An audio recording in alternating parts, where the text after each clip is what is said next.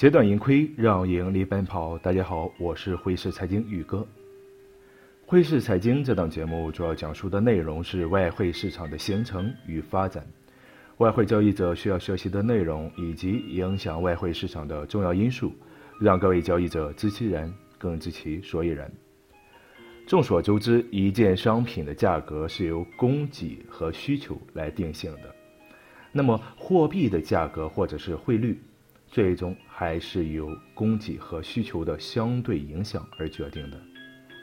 如果市场对某一特定货币有大量需求，那么相对于那些需求量更小的其他货币而言，这个货币的价值就会增加。相反，如果某一特定货币的持有者存在将其兑换成其他货币的强烈意愿，那么相对于其他货币，这个货币的价值。就可能会下降。外汇市场中供给和需求的来源，曾在之前讲过，也就是银行、政府以及一些投资管理公司、零售交易者和投机商。我们现在来关注一下这些参与者行为背后的动机。尽管我们已经说过一些，比如进口商和出口商。在你对一种货币形成一个观点之前，关键要记住，一个汇率是一种货币兑换成另外一种货币的比率。货币的强弱并不是绝对的，你在一种货币上压注，并不是因为它好或者是差，而是因为相它相对于特定的对手货币如何好或者是如何差。比如，面对两个。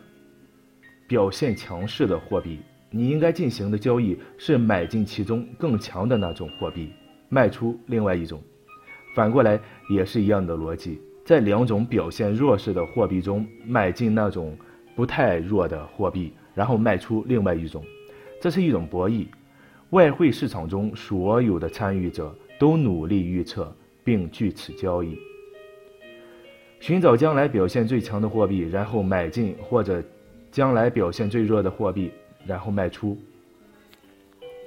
当外汇市场的各类参与群体发现了某一特定货币的机会，无论是为了获得货币直接升值带来的收益，还是为了获得更高的投资收益，市场对于这种货币的需求就会增加，买家就会相互出高价，导致货币升值。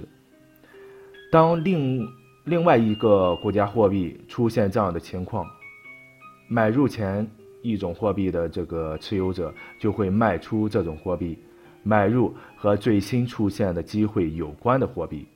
有一个词经常被提起，说的就是那些在全世界流动、寻找最好收益的资金，也就是我们常常说的这个热钱。关于供求关系对于外汇市场的影响。咱们就聊这些。各位听友，如果感觉咱们的课程对你有帮助，可以点赞、转发、评论。有任何关于外汇方面的问题，也欢迎加我本人微信 h s c z y g，也就是汇市财经宇哥的首拼字母。感谢您的收听，咱们回见。